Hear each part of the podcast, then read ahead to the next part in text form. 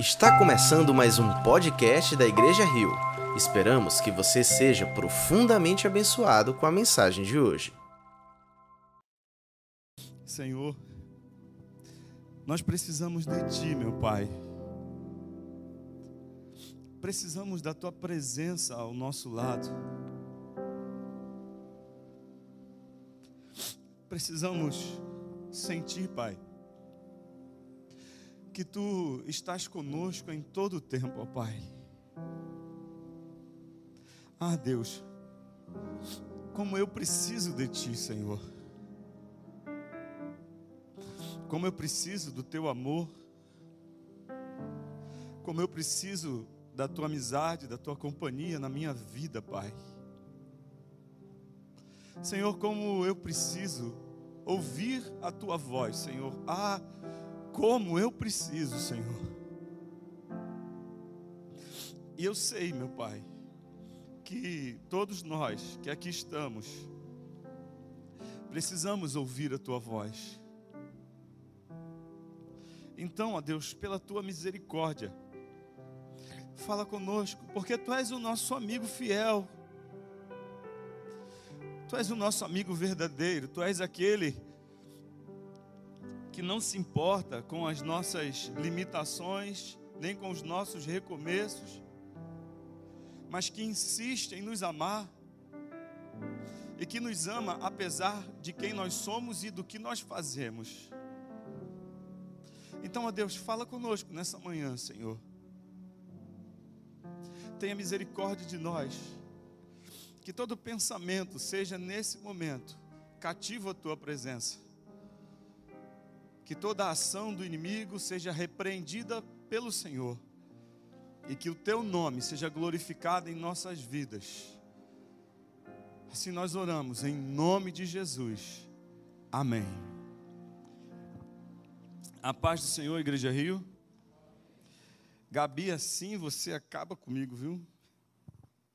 Essa música tem uma história muito linda na minha vida e Há muito tempo eu não escuto essa música na igreja. Acho que a última vez que eu escutei essa música deve ter sido há uns 10 anos atrás. Para vocês verem como a música é antiga.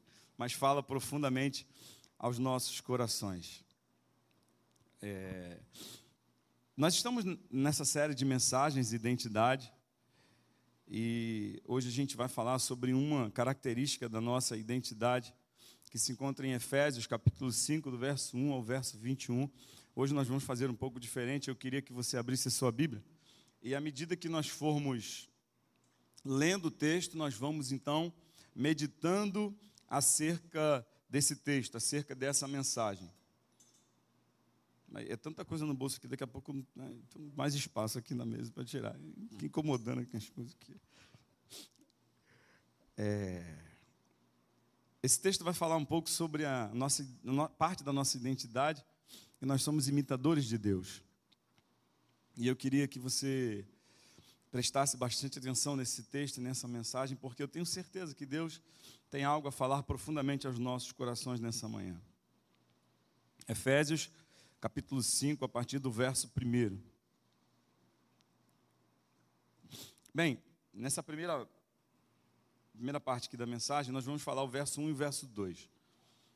Diz assim a palavra do Senhor: Portanto, sejam imitadores de Deus como filhos amados, e vivam em amor, como também Cristo nos amou e se entregou por nós como oferta e sacrifício de aroma agradável a Deus.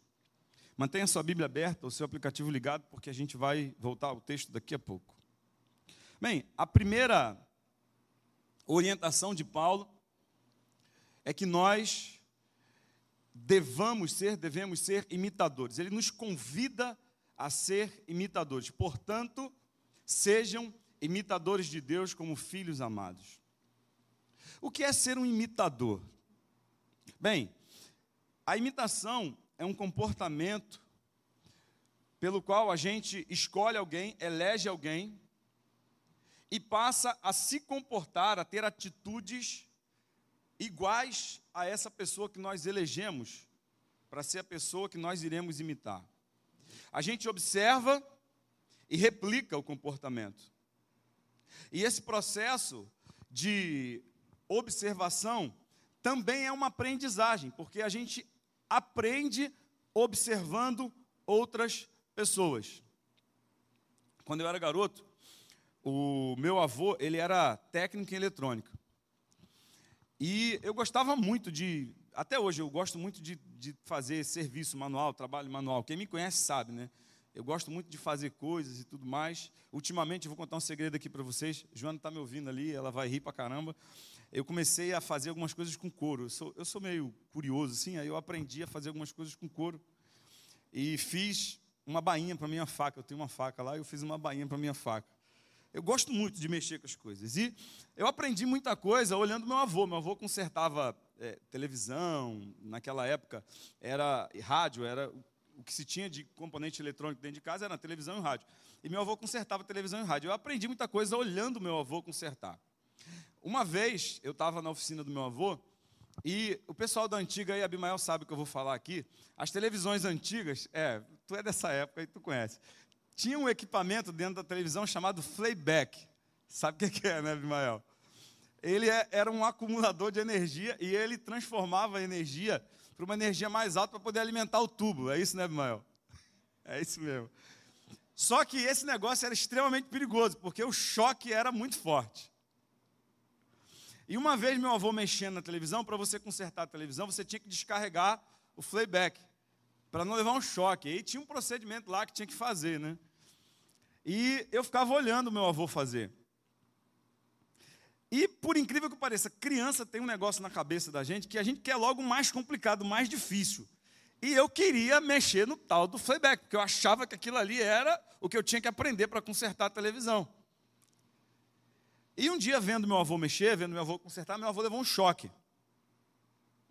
E meu avô ficou tão pálido, ele ficou tão, assim, é, fora de si, que a partir daquele dia, nunca mais eu mexi em televisão.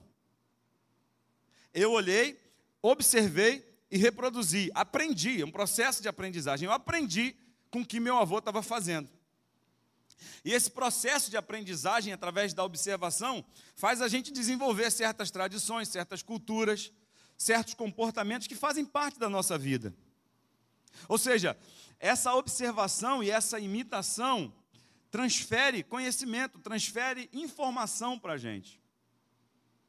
E Henry Wallon, que é um, foi um filósofo, psicólogo, muito conhecido na área da psicologia, ele disse que esse processo de imitação é um dos processos mais importantes para a formação e desenvolvimento da educação da criança. O, o pessoal da pedagogia aí pode aí confirmar o que eu estou dizendo, o pessoal da psicologia também.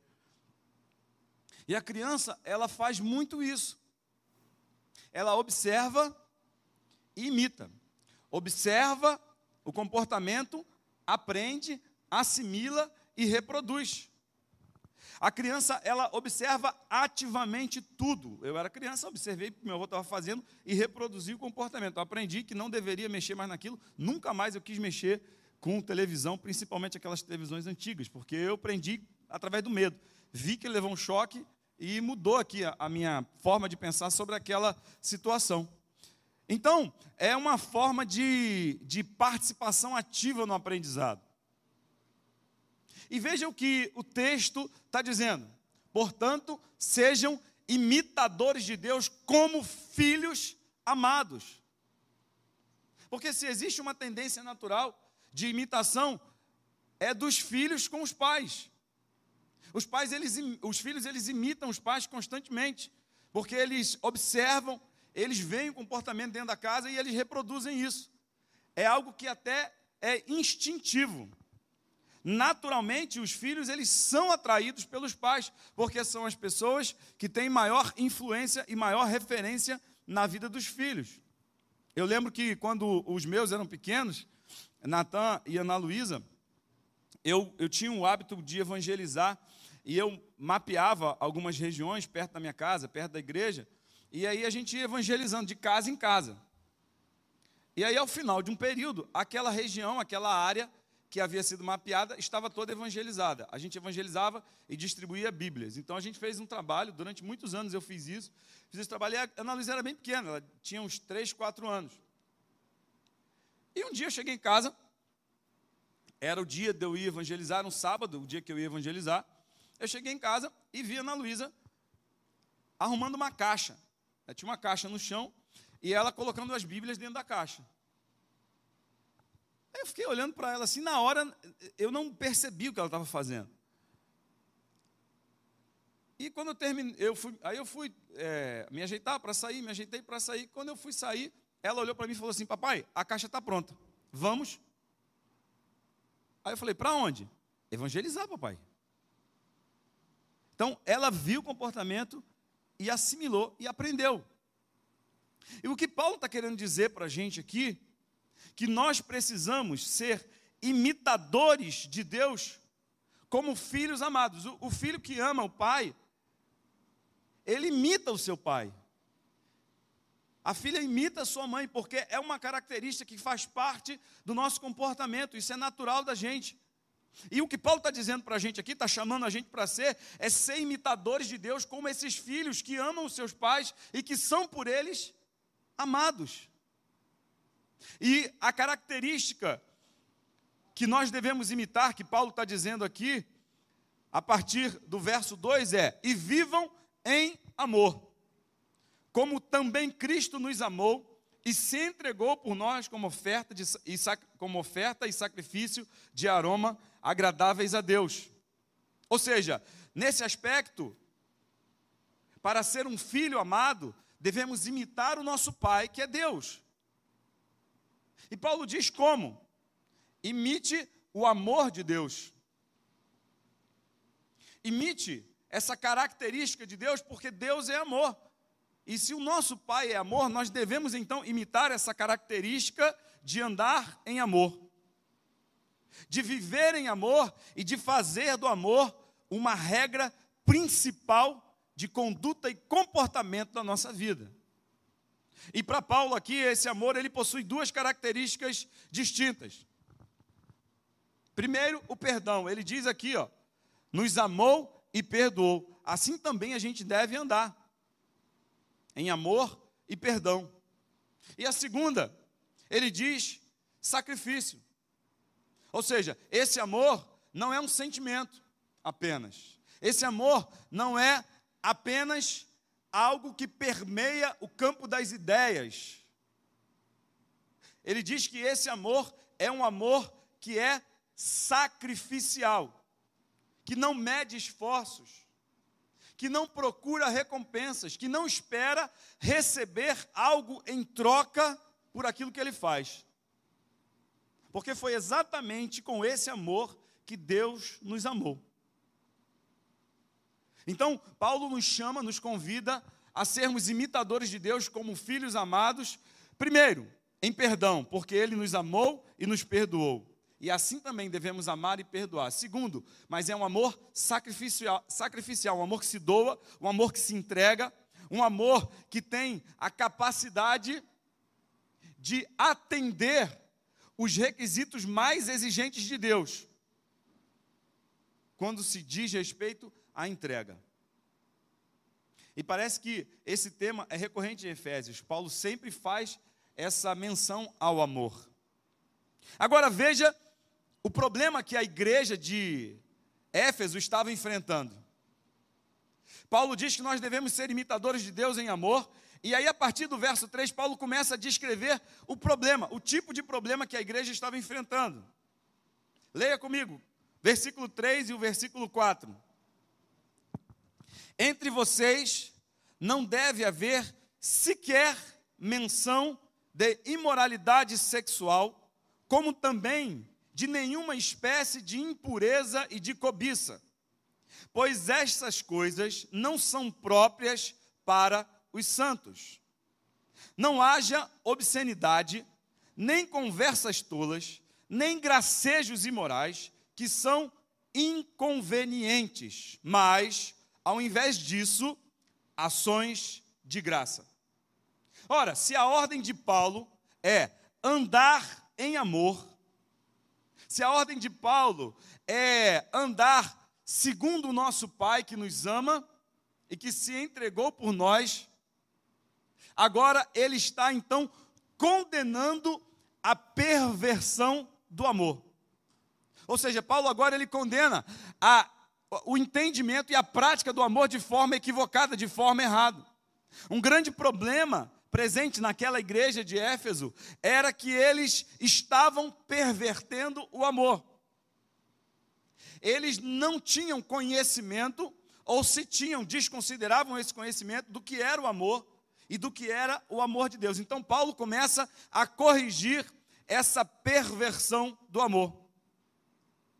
O que acontece é que quando o ser humano ele está desvinculado dos valores absolutos estabelecidos pela palavra de Deus, que diz o que é certo, o que é errado, que diz como deve ser o nosso comportamento, o ser humano facilmente corrompe, deturpa e transforma aquilo que Deus quer, aquilo que Deus tem, os conceitos de Deus segundo a sua própria vontade. E para essa igreja de Éfeso, eles estavam deixando de viver uma vida santa. Porque na concepção deles, o amor era muito diferente do que o que Deus estipulou e definiu como sendo amor. Paulo enfatiza que essa perversão é pecado.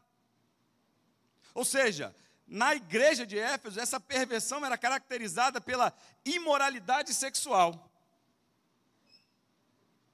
Deixa eu falar uma coisa para você e preste bastante atenção. A nossa igreja, a nossa comunidade é bem diferente. Começando pelas paredes, né? Tom meio cinza. Umas luzes aqui bem diferentes. Na hora do louvor pisca, né? Parece mais um, uma boate. Concordo com você, também acho isso. Às vezes, tem muito mais cara de qualquer outro lugar do que de igreja, mas isso é proposital. É proposital porque nós entendemos que isso que você está vendo, essa parede, essas luzes, esse espaço aqui, isso não é igreja. Isso não tem nada a ver com a igreja. Esse é apenas um local onde a igreja, que somos nós, se reúne. Mas isso não é igreja. O que santifica esse lugar aqui não são as paredes, não é a cor da tinta, não é a iluminação. É o Espírito Santo que habita em mim, que habita em você. É isso que torna esse lugar aqui santo. Porque se não tiver ninguém aqui, é só um espaço. Se não tiver ninguém ocupando aqui, ninguém cultuando, ninguém adorando, é só um espaço. Antes foi um restaurante, antes era uma casa. E agora é um espaço onde a igreja se reúne. Igreja mesmo é a minha vida, é a sua vida. Nós entendemos que ser igreja está além das quatro paredes. Nós entendemos que ser igreja é lá fora. O espaço é acolhedor, é aconchegante, é confortável, sim, mas isso aqui não é igreja, porque nós queremos ser muito mais do que uma instituição religiosa que se reúne. Nós queremos ser relevantes, nós queremos ser integrais, nós queremos ser orgânicos, nós queremos estar aonde geralmente o amor, a esperança não costuma estar. Nosso espaço é até um pouco underground, mas é só um espaço onde a gente se reúne. Deixa eu dizer uma coisa para você. Embora a gente seja diferente na nossa maneira de cultuar, na nossa maneira de se reunir, na forma do nosso espaço, nós não ressignificamos a palavra de Deus. Nós não mudamos o conteúdo da palavra de Deus. Nós não atualizamos o que o texto bíblico diz. E se existe uma coisa que afronta Deus e que transtorna a nossa vida, e entristece o Espírito Santo é o pecado. E Paulo está dizendo aqui que nós devemos ser imitadores de Deus. E aí, essa imitação de Deus precisa levar em consideração o que o amor de Deus é. Porque o conceito de amor nessa sociedade de Éfeso estava corrompido. Estava corrompido pela imoralidade que as pessoas viviam. E Paulo começa a relacionar pelo menos dois tipos de pecados: pecados relacionados ao sexo e pecados relacionados à língua. Versículo 3 e o versículo 4. E aí ele cita assim, ó, os relacionados ao sexo: imoralidade sexual, impureza, cobiça. Esses pecados, segundo Paulo, nem deveriam estar presentes na vida dos crentes sendo mencionados. A imoralidade sexual, naquela época, era algo comum. Era algo que era praticado, inclusive, dentro do templo de Diana, que era uma deusa cultuada pelo aquele povo lá de Éfeso. Para Paulo, essa imoralidade, essa impureza, essa cobiça abrangia todo o tipo de atividade sexual que estivesse sendo feita fora do padrão estabelecido por Deus. E qual é o padrão estabelecido por Deus? Jesus fala isso em Mateus capítulo 10 e verso 6. Eu queria que você acompanhasse essa leitura aí na sua Bíblia. Veja qual é o padrão estabelecido por Deus. Jesus está dizendo isso. Mateus capítulo 10, verso 6. No princípio da criação, Deus os fez homem e mulher. Por esta razão, o homem deixará pai e mãe e se unirá à sua mulher, e os dois se tornarão uma só carne. Assim, eles já não são dois, mas uma só carne. Fora desse padrão, fora desse modelo estabelecido por Deus, qualquer relação, qualquer atividade sexual é pecado.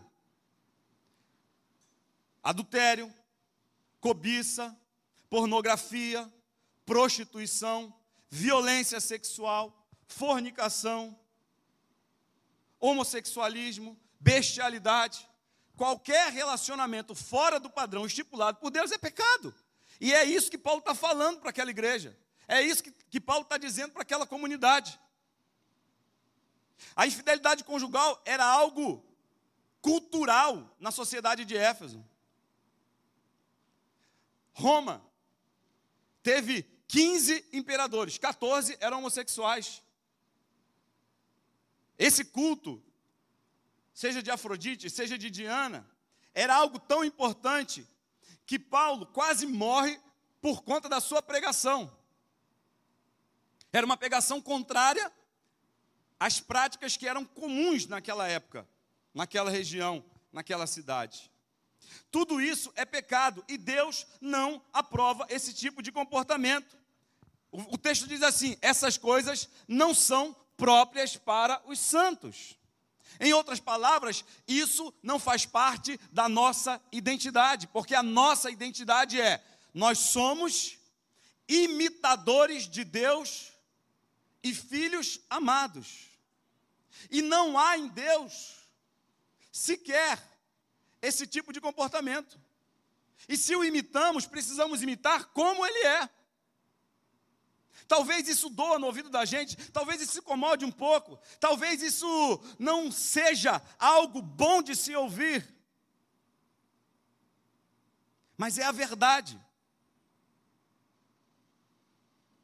Essa semana eu recebi um, um, essas mensagens da internet que a gente recebe, e eu recebi um texto da internet que dizia assim: ao ler a Bíblia, encontrei vários erros, todos eles em mim. Ou seja, não é a Bíblia que está errada, sou eu que estou errado. Eu que preciso me ajustar ao padrão de Deus, à vontade de Deus, ao modelo de Deus, e não Deus que tem que se ajustar, ou a palavra que tem que se ajustar ao que eu penso. E muitas vezes a gente até discorda, a gente não aceita, mas essa é a palavra de Deus. E cabe ao homem se adequar a essa palavra, a essa vontade, porque essas coisas não são próprias para os santos. Essas coisas não fazem parte da nossa imitação de Deus. E se a gente não entende isso, a gente não vai imitar a Deus. E aí ele vai falar sobre os pecados relacionados à língua: obscenidade, conversas tolas, gracejos imorais. Esses pecados não devem fazer parte da vida dos crentes. Conversação tola, palavras vãs, chocarrices, não devem fazer parte do vocabulário do crente. Quando a gente se converte, todo mundo diz, nah, agora ele está falando diferente, é o crentez, né? Fala as coisas baseadas na Bíblia. Mas esse é o padrão de Deus para a nossa vida. Esse é um modelo de Deus para a nossa vida. E sabe por quê que Deus diz isso? Que Deus fala sobre o que a gente fala? Sabe por que isso está sendo orientado na Bíblia? Abra sua Bíblia em Tiago capítulo 3, a partir do verso 2. Veja por que, que nós devemos guardar a nossa língua. Veja o que Paulo diz, o que Tiago diz. Tiago capítulo 3, a partir do verso 2. Todos tropeçamos de muitas maneiras. Se alguém não tropeça no falar, tal homem é perfeito, sendo também capaz de dominar todo o seu corpo. Quando colocamos freios na boca dos cavalos para que eles obedeçam, podemos controlar o animal todo. Tomem também como exemplo os navios, embora sejam tão grandes e impelidos por fortes ventos, são dirigidos por um leme muito pequeno, conforme a vontade do piloto. Semelhantemente, a língua é um pequeno órgão do corpo, mas se vangloria de grandes coisas. Vejam como um grande bosque é incendiado por uma simples fagulha. Assim também a língua é um fogo, é um mundo de iniquidade. Colocada entre os membros do nosso corpo, contamina a pessoa por inteiro, incendeia todo o curso de sua vida, sendo ela mesma incendiada pelo inferno. Toda espécie de animais, aves, répteis e criaturas do mar doma-se e tem sido domada pela espécie humana.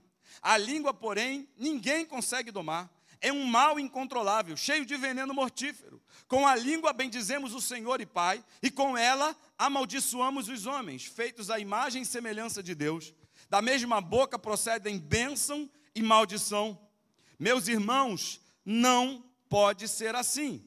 Acaso podem sair água doce e água amarga da mesma fonte? Meus irmãos, pode uma figueira produzir azeitonas ou uma videira figos? Da mesma forma, uma fonte de água salgada não pode produzir água doce. O que, é que Tiago está dizendo? Tiago está dizendo que a língua é perigosa que a língua é algo que, se não for controlada, pode destruir a nossa vida. Por isso que Paulo diz aqui que esse tipo de conversa não deveria fazer parte do nosso vocabulário. Algumas pessoas vêm conversar comigo e dizem assim: Pastor, tem algum problema? Porque o senhor sabe, né? Eu faço faculdade, lá na faculdade, lá no trabalho, sempre tem aquela galera que tem aquelas conversas e tal, assim, meio atravessada, mas eu estou lá. Até porque se eu não estiver lá, como é que eu vou falar de Jesus para eles? O senhor acha que tem algum problema eu estar no meio deles? Não, eu acho que não tem nenhum problema, desde que você não seja influenciado e você não participe ativamente daquilo ali. Até porque a gente precisa entender alguma coisa. Primeiro, o Espírito Santo habita em nós. E algumas circunstâncias, algumas conversas, algumas situações ofendem a santidade do Espírito Santo que habita em mim, que habita em você. E ninguém precisa dizer para você se o lugar é apropriado ou não, porque o próprio Espírito Santo que habita na gente, ele nos incomoda. Ele se entristece, ele é uma pessoa. Ele é um ser, ele tem vontade, ele tem sentimento. E ele fica entristecido. Lá em Efésios, a gente leu, a gente estudou aqui, capítulo 4, verso 29. Paulo diz assim: Não saiam da boca de vocês nenhuma palavra torpe, mas apenas o que for útil para edificar os outros conforme a necessidade, para que conceda graça aos que ouvem. Ou seja, o que sai da nossa boca tem que conceder graça, tem que ser algo que exalta, que enaltece, que glorifica o nome de Deus, que transmite graça. Paulo está dizendo assim: ó, não saiam e aí o versículo 30 ele diz assim: Não entristeçam o Espírito Santo de Deus, com o qual foste selado para o dia da redenção. Então o Espírito Santo ele nos selou, ele habita na gente. E qualquer lugar, qualquer situação, qualquer conversa que ofenda o Espírito Santo, entristece ele e nós sentimos. Então, se você está num lugar, está no meio de uma conversa, de uma roda, que não é algo salutar, que não é algo de Deus, e que você não está influenciando, você não está sendo sal, você não está sendo luz, então eu desconfio que ali não seja o seu lugar, o meu lugar. Porque o que acontece é que às vezes a gente querendo agradar, a gente acaba se conformando. E Paulo diz lá em Romanos: Não vos conformeis com este mundo, mas transformai-vos pela renovação do vosso entendimento, da vossa mente. A gente não transforma os outros, a gente se conforma. E aí é que está o problema. Se alguém não está sentindo o Espírito Santo se entristecer, só pode ser por duas coisas. Primeiro, ou o Espírito Santo não habita em você nem em mim, e aí você não vai sentir nada. Aquilo não vai fazer a menor diferença, a não ser trazer talvez um pouco de vergonha. Ou o Espírito Santo habita em você, mas você está tão distante, tão longe, que você já não é mais sensível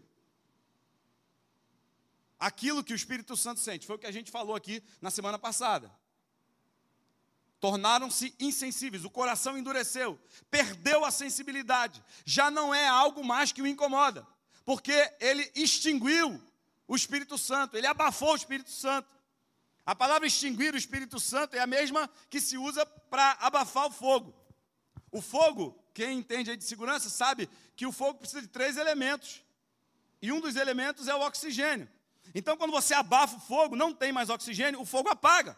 E a palavra utilizada é exatamente essa: não extinguais o Espírito, ou seja, não apaga o Espírito Santo, não sufoca o Espírito Santo, mas o nosso distanciamento às vezes é tão grande que a gente está sufocando o Espírito Santo.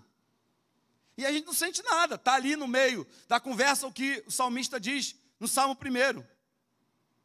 Está na roda dos escarnecedores, está detido no caminho dos pecadores e não sente, não percebe, está cauterizado. Agora, se o Espírito Santo habita em você, e você é sensível, ninguém precisa convencer você, porque ele vai falar, ele vai tocar, ele vai dizer para você. E aí, qual é o comportamento contrário que Paulo orienta eles a terem? Mas ao invés disso, ações de graça. Paulo nos ensina a substituir esse comportamento pecaminoso pelas conversações, pelas discussões infrutíferas, inúteis, pecaminosas, por um comportamento de ações de graça. E o que é ações de graça? São atos de gratidão a Deus, de louvor a Deus. Isso enaltece, isso santifica, isso glorifica. Isso faz com que o nome de Deus seja conhecido através da nossa vida. Quando alguém reconhece Deus através da sua vida, reconhece por aquilo que você faz e por aquilo que você fala. Agora, se você nunca fala de Deus, se você nunca age imitando o comportamento de Deus, como Deus será conhecido? Como Deus será enaltecido? Como Deus será glorificado na tua vida? Entendem por que Paulo está chamando a gente para ser? Sejam imitadores de Deus como filhos amados. Porque se existe uma coisa que Deus quer ser, é ser conhecido através dos seus filhos, que imitam o seu comportamento, que imitam os seus sentimentos e reproduzem isso. Porque nós somos imagem e semelhança de Deus. E o mundo precisa ver em nós essa imagem e semelhança de Deus.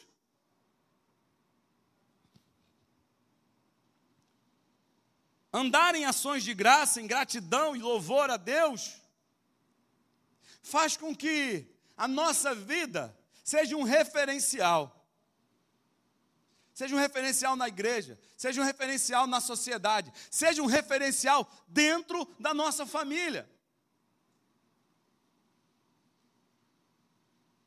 E é isso que Deus quer, esse é o desejo de Deus. versículo 5 ao versículo 7. Veja o que Paulo está dizendo agora, ainda no texto de Efésios, capítulo 5. Porque vocês podem estar certos disso. Nenhum imoral, ou impuro, ou ganancioso, que é idólatra, tem, no, tem herança no reino de Cristo e de Deus. Ninguém vos engane com palavras tolas, pois é por causa dessas coisas que a ira de Deus vem sobre os que vivem na desobediência. Portanto, não participem com eles dessas coisas. Veja que Paulo está descrevendo um cenário extremamente distinto entre aqueles que imitam a Deus e aqueles que não imitam a Deus. Ele diz assim: não participem dessas coisas. E aí Paulo, ele vai mencionar o temor do julgamento. As pessoas imorais, elas podem escapar do julgamento aqui na terra. Elas podem viver incólumes. As suas vidas, deliberadamente, pecando, se entregando aos mais diversos tipos de imoralidades. Mas tenha certeza de uma coisa: do juízo e da justiça de Deus, ninguém escapa.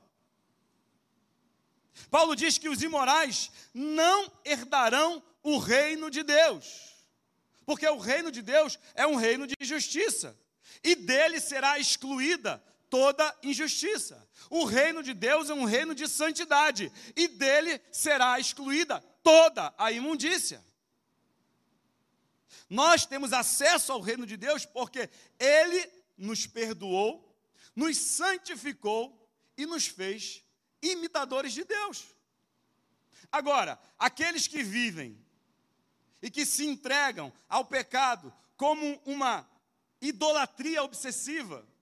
Aqueles que vivem nessa imoralidade, nessas conversas tolas e fazem isso deliberadamente, fazem isso porque querem, porque gostam e não se arrependem e não têm uma mudança de vida e não são alcançados pela graça, pela misericórdia, vivem insistentemente no erro, esses não podem ser salvos, não herdarão o reino de Deus, não têm herança nesse reino.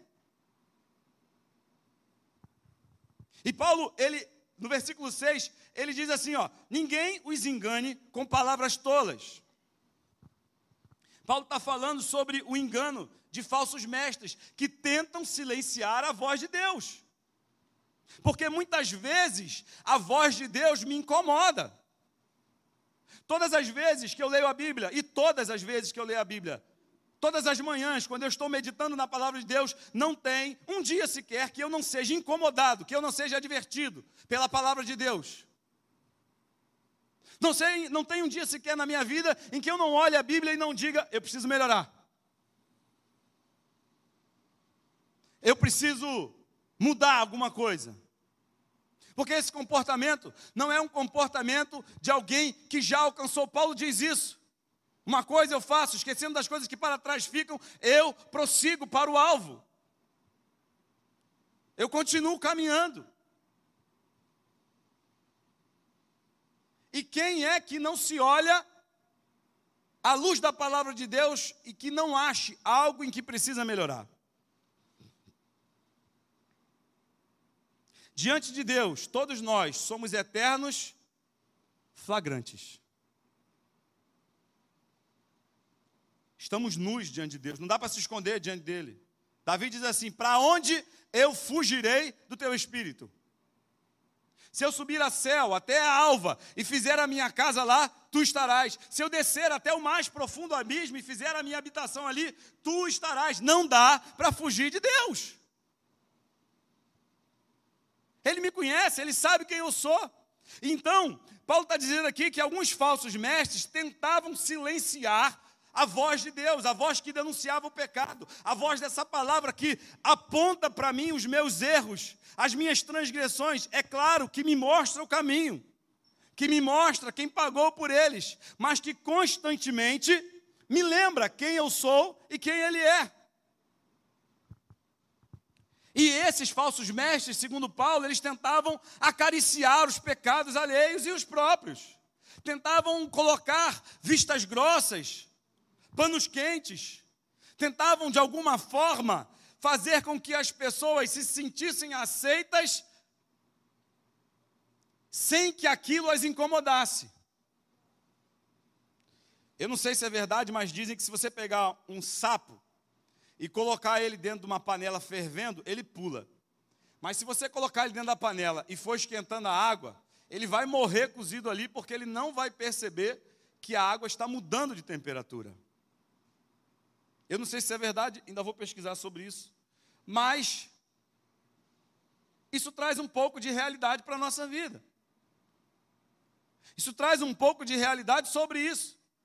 Esses mestres aqui, eles permitiam com que o seu ensinamento fosse permissivo.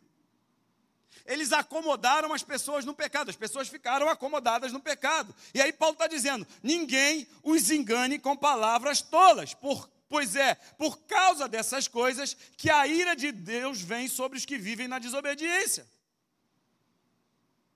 já não tem mais coragem de denunciar os pecados da nossa sociedade, já não tem mais coragem de denunciar os pecados dentro da igreja, já não tem mais coragem de, de é, afrontar, de confrontar aqueles que são pecadores. Já não tem mais a voz profética recuando nos seus corações deixaram esse ministério, pois tem medo de ser desconsiderado, tem medo de perder os seguidores, tem medo de contrariar a plateia. Mas deixa eu falar uma coisa para você: o nosso compromisso não é com plateia, o nosso compromisso é com a palavra de Deus. E se a palavra de Deus me diz que eu estou errado, eu preciso entender e aceitar a palavra de Deus. Não é sobre o que eu penso, é sobre o que a palavra diz a respeito de mim. Então, da mesma forma, estava acontecendo com o povo de Israel na, na época do profeta Jeremias. Jeremias vai pregar para o povo e ele diz: esses pastores aí, ó, são pastores que não me amam, que não amam o meu povo, porque eles ensinam mentiras. Da mesma forma foi na época do profeta Ezequiel. O profeta Ezequiel disse: Ó, é mentira que esses profetas estão profetizando, porque Deus já havia denunciado o pecado de Israel e tinha dito: olha, vocês serão levados cativos, então é melhor vocês aceitarem a correção, aceitarem o castigo. E o povo não acreditava, então os profetas, para agradar os reis, que viviam uma vida de corrupção, uma vida distante da vontade de Deus, eles começaram a profetizar: não, nada disso vai acontecer, isso não é assim, não, isso é mentira. E muitas vezes, por causa disso, por causa da aceitação, a profecia de Deus que denuncia o pecado não é mais pregada, não é mais falada, não é mais anunciada. Mas quem faz isso não está rejeitando um homem, não está rejeitando uma mensagem, está rejeitando Deus, o próprio Deus. E agora?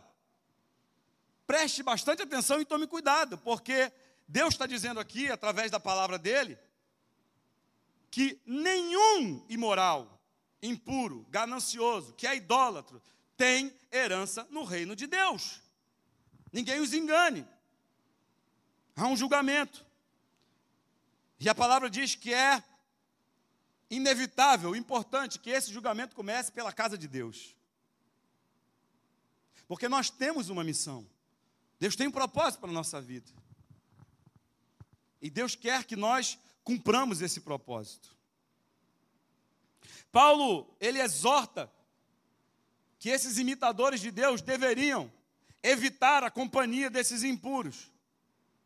Veja bem, à medida que essa impureza o contamine, à medida que essa impureza destrua os seus valores e a sua fé, você deve evitá-los.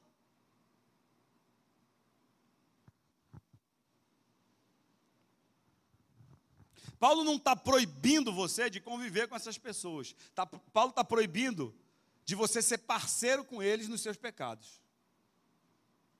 Veja Daniel, Daniel foi para Babilônia. E uma coisa simples, era um banquete. Eram comidas. Só que para Daniel aquilo era impuro. Porque ele guardava rigorosamente a lei dietética, que havia sido preconizada lá por Moisés. E aí ele coloca no coração o desejo: não vou me contaminar.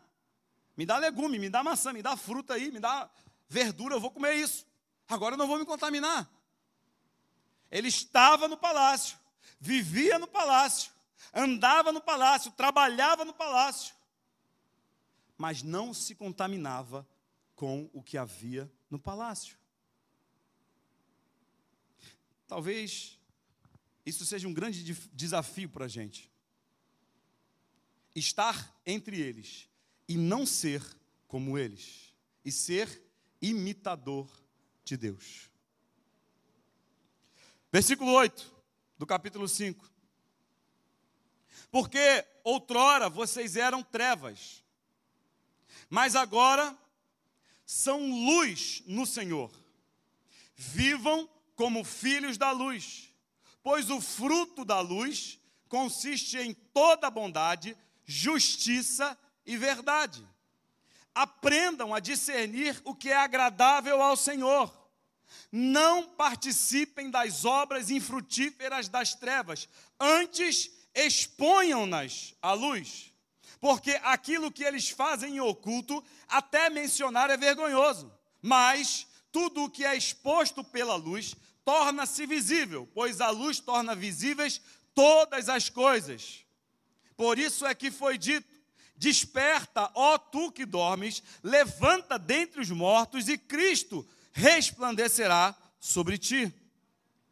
Paulo enfatiza aqui que nós somos filhos da luz. E como filhos da luz, nós devemos andar dessa forma. Porque uma vez nós éramos trevas, mas agora nós somos luz no Senhor. Nós não apenas andávamos nas trevas, nós éramos trevas. Agora nós somos filhos. Nós não só andamos na luz, nós somos luz. Quando eu estava no exército, há muito tempo atrás, tinha um exercício que era feito. Ah, os militares aí vão saber o que eu estou dizendo chamava-se Pista de Orientação Noturna. Eles escolhiam o dia mais escuro, que não tinha nenhum pingo de lua. Você ia para dentro do mato e você precisava encontrar vários pontos. Eram coordenadas geográficas, só que isso no breu, no escuro, no meio da floresta. E uma luzinha sequer por menor que fosse, faria toda a diferença. Mas para testar, para desenvolver o que eles chamam de rusticidade, não era, não era possível você levar nenhuma luz para lá para dentro do mato. Você ia sem nada. Sabe o que eu quero dizer com isso? É por menor que seja a sua luz, no meio das trevas, ela vai fazer muita diferença. Por menor que seja a lanterna, por menor que seja a vela,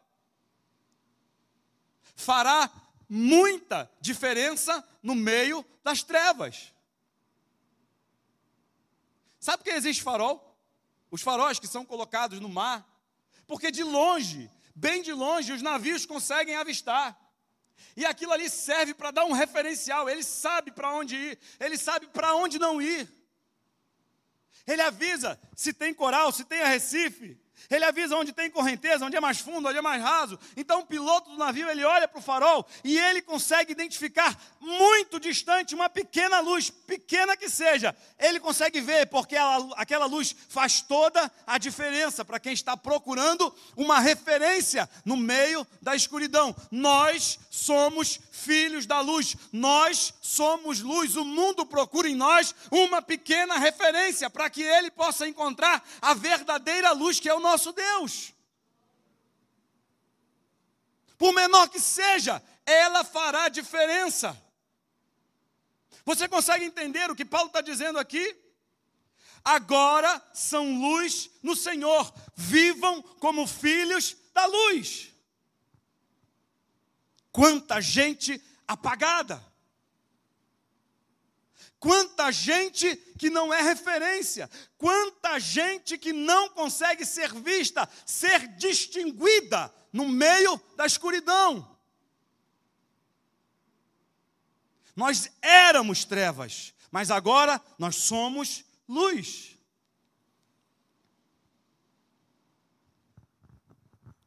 E aí ele diz aqui, ó, que aqueles que vivem na luz produzem o fruto da luz.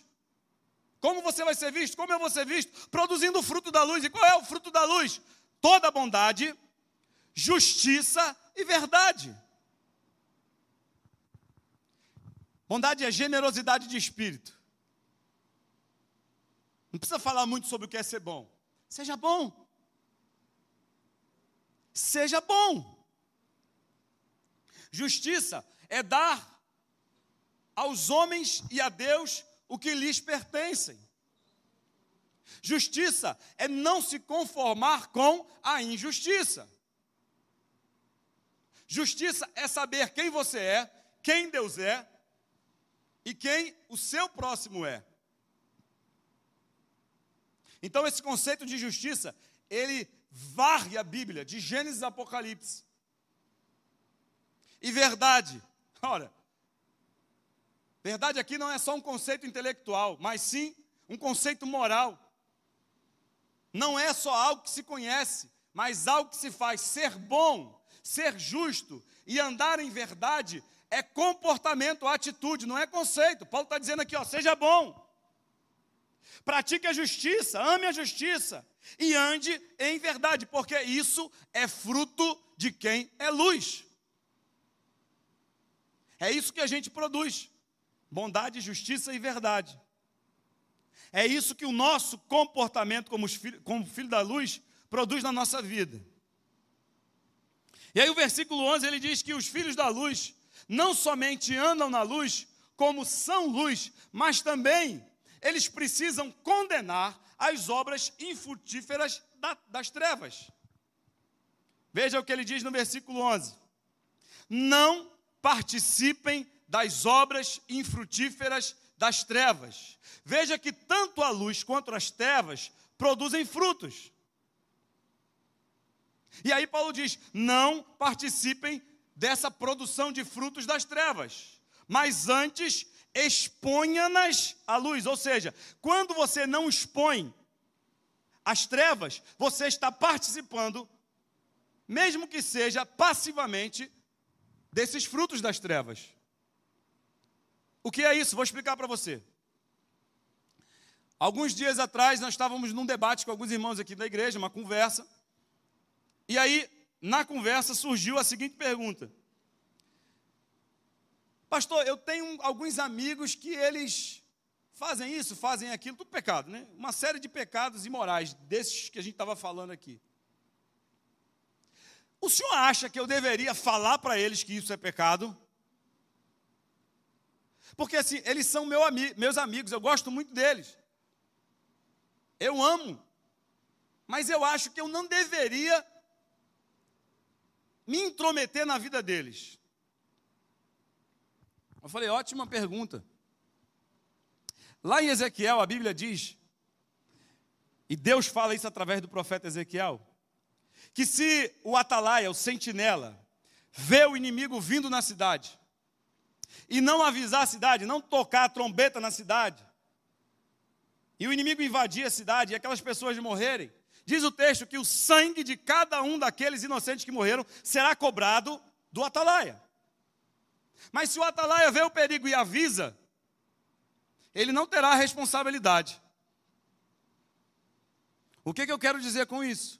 Se você sabe que alguém está em pecado, se você conhece a vida dessa pessoa, se essa pessoa é sua amiga, é do seu relacionamento, e você não tem coragem de alertá-la do pecado, de alertá-la da verdade, de anunciar a palavra de Deus para essa pessoa, que amigo você está sendo? Que imitador de Deus nós estamos sendo?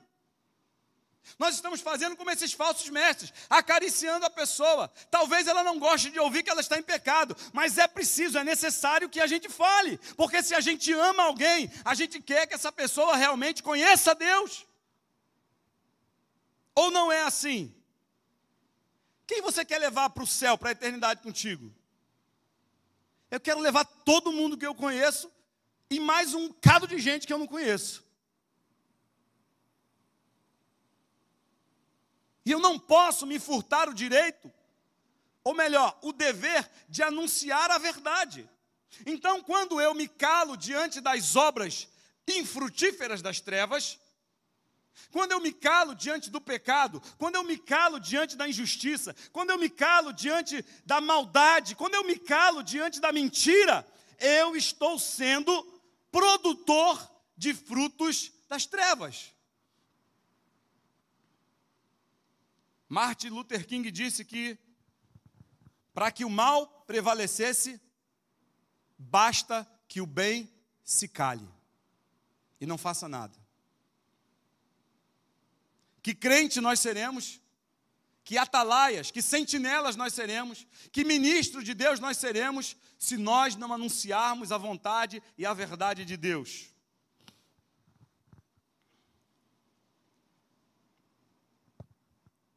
O pecado ele não pode ficar oculto diante da luz. O pecado ele não pode ficar alheio diante da luz. E Deus diz assim para Jeremias: Fala, Jeremias, porque eles são casa rebelde, quer ouçam, quer deixem de ouvir. Fala a mensagem, anuncia o que eles estão fazendo de errado. A nossa responsabilidade não é transformar, não é mudar ninguém, a nossa responsabilidade não é converter ninguém, a nossa responsabilidade é anunciar e produzir as obras da luz. Essa é a nossa responsabilidade. E aí ele, o versículo 14, ele diz, olha, desperta tu que dormes, levanta-te dentre os mortos e Cristo te iluminará. Quem faz isso é Cristo. É Cristo que vai fazer isso, mas a nossa parte é falar. Versículo 15, 16 e 17. Tenham cuidado com a maneira como vocês vivem, que não seja como insensato, mas como sábios, aproveitando ao máximo cada oportunidade, porque os dias são maus. Portanto, não sejam insensatos, mas procurem compreender qual é a vontade do Senhor. Paulo apresenta no mínimo três razões para andarmos de forma sábia. Primeiro, aproveitando ao máximo cada oportunidade, ou seja, em algumas versões, remindo o tempo. Paulo não está dizendo aqui sobre o tempo que nós ainda temos. Paulo está dizendo sobre o tempo que nós já não temos mais. 47 anos, 5 meses e 12 dias. Já gastei da minha vida. Já não tenho mais esse tempo. Quanto tempo eu tenho, eu não sei. Eu sei que eu só tenho o agora. E que já se foi, já não é mais agora, está no passado. E Paulo está dizendo aqui, ó, aproveite ao máximo o tempo. A vida é curta, o tempo não espera ninguém. O tempo não vai parar para a gente. Até porque esse tempo que existe foi criado por Deus e tem um propósito para a nossa vida. E esse propósito é cumprir os desígnios de Deus para a humanidade. Então ele não vai parar, ele continua correndo. E à medida que a gente está aqui, o tempo vai passando e a gente vai perdendo. Não tenho mais o tempo que passou. Não tenho, acabou-se. Eu só tenho agora, porque eu nem sei se eu terei o amanhã. E Paulo diz: tenham cuidado como vocês vivem. Aproveitem ao máximo cada oportunidade porque os dias são maus.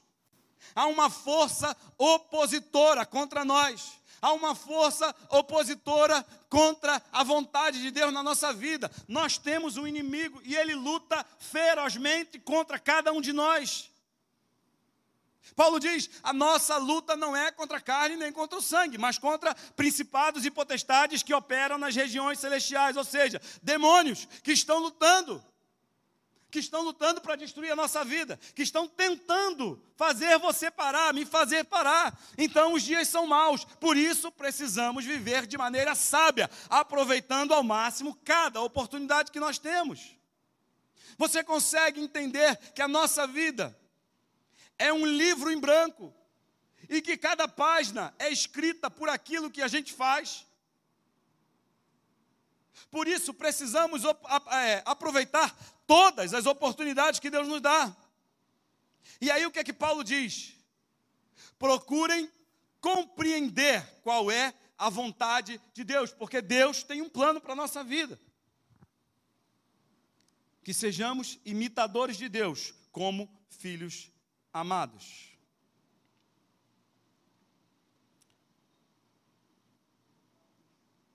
E aí, o versículo 17 ele diz assim, ó: "Portanto, não sejamos, não sejam insensatos, mas procurem compreender qual é a vontade de Deus." Você quer saber qual é a vontade de Deus? Versículo 18. E eu caminho para a conclusão dessa mensagem. Veja qual é a vontade de Deus.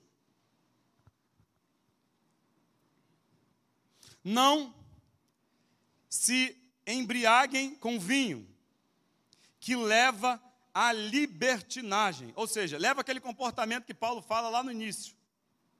Mas deixem-se encher pelo Espírito, ou enchei-vos do Espírito, falando entre vocês com salmos, hinos e cânticos espirituais, cantando e louvando de coração ao Senhor, dando graças constantemente a Deus Pai por todas as coisas, em nome de nosso Senhor Jesus Cristo. Sujeitem-se uns aos outros. Paulo apresenta duas ordens, uma negativa e uma positiva. Não vos embriagueis com vinho. Paulo não está condenando o uso do vinho aqui, Paulo não está proibindo ninguém de beber vinho e eu não quero nem entrar nesse assunto porque esse não é o objetivo. Paulo está dizendo o seguinte: Paulo está falando sobre uma relação entre senhor e entre servo. Quando alguém se embriaga do vinho, é porque o vinho é o senhor dessa pessoa. Paulo está dizendo o seguinte: não sejam servos do vinho. Não deixe que o vinho domine a vida de vocês. Porque esse é o resultado do comportamento de alguém que não é imitador de Deus, de alguém que não anda como um filho amado de Deus. Quando uma pessoa está bêbada, ela costuma estar sob a influência do álcool. Personalidade muda, se ela era triste, calada, ela fica mais alegre, mais falante. Se ela é inibida, ela fica desinibida. Se ela é meio avarenta, ela fica mais generosa. Porque o álcool mexe com a cabeça das pessoas. O álcool, ele faz com que a pessoa não consiga agir de maneira sensata. Lá no Rio tem uma expressão, eu não sei se essa expressão existe aqui, que quando a pessoa está bêbada, ela está na mão do palhaço. Na verdade, não é o palhaço, é o inimigo. Por isso que Paulo está dizendo: não, o vinho até serve, ele é até bom, mas não se embriaguem nele. E aí Paulo faz Falei que foram duas, uma negativa e uma positiva. A positiva é: enchei-vos do Espírito. Encher-se do Espírito não é uma proposta alternativa ao vinho. Não, não é isso que Paulo está dizendo, não. Ó, eu vou te dar uma opção aqui. Não é isso que Paulo está dizendo, não. Paulo diz assim: não se embriaguem com vinho, é uma ordem, não façam isso, mas façam isso, enchei-vos do Espírito. É um mandamento de Deus. Ser cheio do Espírito é obrigatório, não é opcional. Porque não ser cheio do Espírito Santo é negligenciar a obra de Deus na nossa vida, e isso é pecado. Não buscar a Deus é pecado. Porque se você sabe o bem que tem que fazer e não faz, você peca. É isso que a palavra diz. Então Paulo não está dando uma alternativa, Paulo está dando uma ordem, ele está proibindo uma coisa e está afirmando outra. O que acontece é que em ambas situações existe uma mudança de comportamento. Se por um lado o álcool, a embriaguez, tira o sentido da pessoa e faz ele voltar aquele comportamento lá do início, o Espírito Santo, ele, quando tem o controle da nossa vida, ele nos dá autocontrole, porque isso é fruto do Espírito. Domínio próprio. Certa vez, durante um voo, uma aeromoça chegou para o pastor Billy Graham e ofereceu para ele bebida. E ele disse que não, que não aceitava bebida. E aquela aeromoça ficou insistindo muito, insistindo muito. E depois de muito ela insistir, ele falou para ela assim: tá bom, eu aceito, sob uma condição. Aí a moça falou: pois não, qual é a condição? Eu quero que um piloto também beba. Aí a moça: peraí, ele não pode beber. Aí Billy Graham falou: por que ele não pode beber? Porque ele está pilotando. O álcool vai afetar a percepção dele vai afetar a forma como ele interpreta as coisas, vai mexer com os sentidos dele. E isso pode causar um acidente, alguém pode morrer. Aí Billy Graham, com muito carinho, com muita sabedoria, ele olha para aquela moça e diz assim: Por isso eu também não vou beber. Eu sou um servo de Deus. Eu não sei quando Deus vai querer me usar. Eu não sei quando o Espírito Santo vai se movimentar em mim para alcançar algum coração. E se eu tiver sob influência de álcool, talvez isso não seja possível. Por isso que a ordem de Paulo é enchei-vos do Espírito Santo, porque Deus tem um propósito na nossa vida, e o propósito de Deus na nossa vida é nos usar em qualquer circunstância, porque a gente não sabe o dia de amanhã. Os dias são maus, precisamos andar remindo o tempo a qualquer momento. É hora, é tempo de Deus nos usar. Você não sabe o que vai acontecer. Você não sabe o que vai acontecer com a sua vida e nem com a vida de alguém que está ao seu redor. Como filhos da luz, precisamos produzir frutos da luz. O cristão cheio do Espírito Santo, ele está sob a influência e o poder do Espírito Santo. O que o Espírito Santo faz é exatamente o oposto do que a embriaguez faz.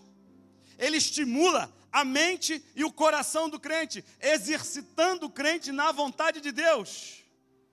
Sejam sóbrios, estejam preparados. A ordem não está no passado. O tempo verbal do grego aqui é algo que se chama presente contínuo. Ou seja, é algo que acontece agora e que está acontecendo em todo o tempo. Não é um ato que aconteceu uma vez no passado, eu me enchi. Não, é algo que deve acontecer todos os dias da nossa vida. É um processo de busca permanente. Começa no dia da conversão e termina na eternidade. Enchei-vos do Espírito. É se encher e continuar se enchendo. Outro aspecto que é importante a gente ver que o verbo não está no singular, está no plural. Enchei-vos. A ordem não é para mim, a ordem não é para você, a ordem é para toda a igreja. Quando o profeta Joel profetiza acerca do Espírito Santo, lá em Joel capítulo 2, ele diz assim: Derramarei o meu espírito sobre toda a carne. Vossos filhos e vossas filhas profetizarão, e sonharão vossos velhos. Vossos jovens terão visões. Ou seja, a profecia não é exclusiva, é inclusiva. A profecia não é limitada, é ilimitada. A ordem de Paulo não é destinada a algumas pessoas, é destinada a toda a igreja do Senhor. Enchei-vos do Espírito Santo de Deus.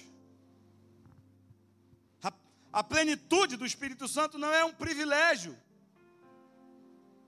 não é algo que distingue as outras pessoas porque elas são melhores, não. É uma possibilidade real para todo o povo de Deus, porque isso faz parte daqueles que são imitadores de Deus.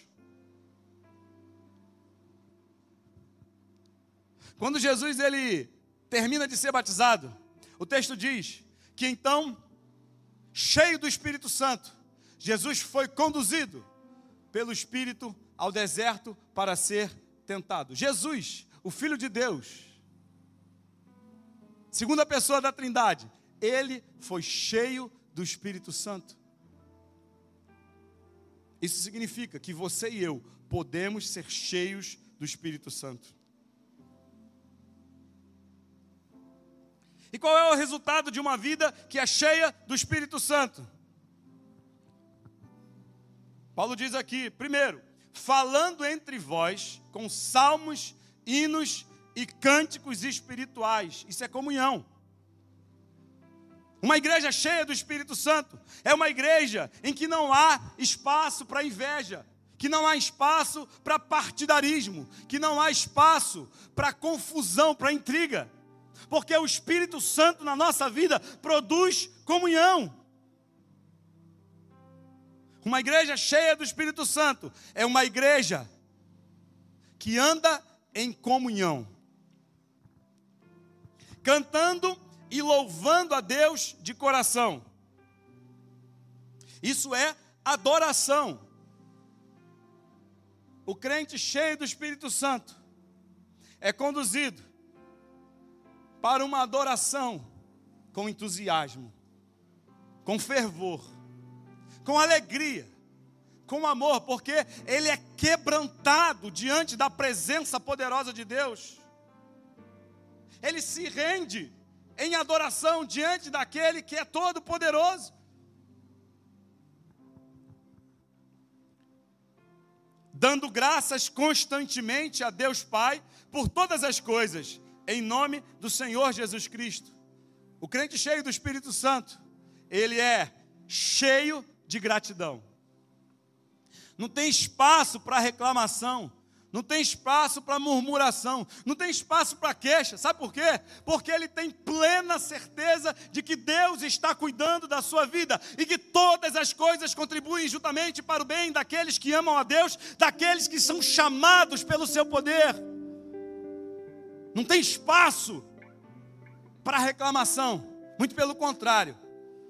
Aquele que é cheio do Espírito Santo, ele caminha em gratidão. Ele vê em tudo a possibilidade de aprender, de crescer em Deus, até mesmo nos momentos mais difíceis na vida. Aquilo pode resultar na glória de Deus, porque Deus é infinitamente poderoso para transformar a situação ruim, o mal, em bênção na nossa vida.